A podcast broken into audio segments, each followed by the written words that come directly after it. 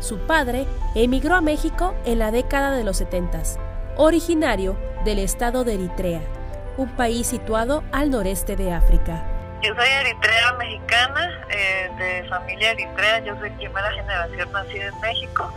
Em,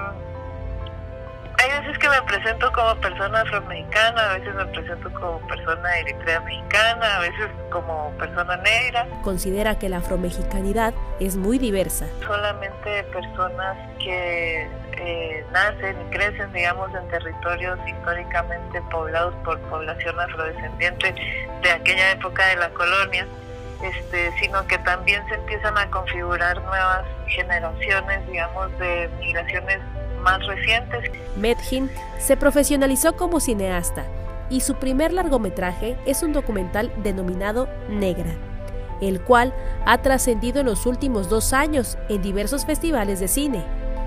Junta los testimonios de cinco mujeres afrodescendientes de los estados de Chiapas, Oaxaca y Guerrero. Es una película que habla sobre racismo y sobre lo que implica habitar México en cuerpo de mujer negra.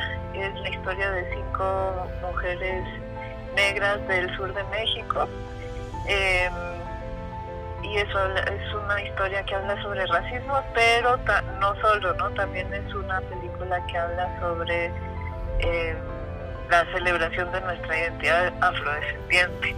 Interesada por visibilizar la identidad negra a través del séptimo arte, actualmente se encuentra trabajando en un cortometraje de ficción, mismo que hablará sobre el personaje histórico Gaspar Yanga.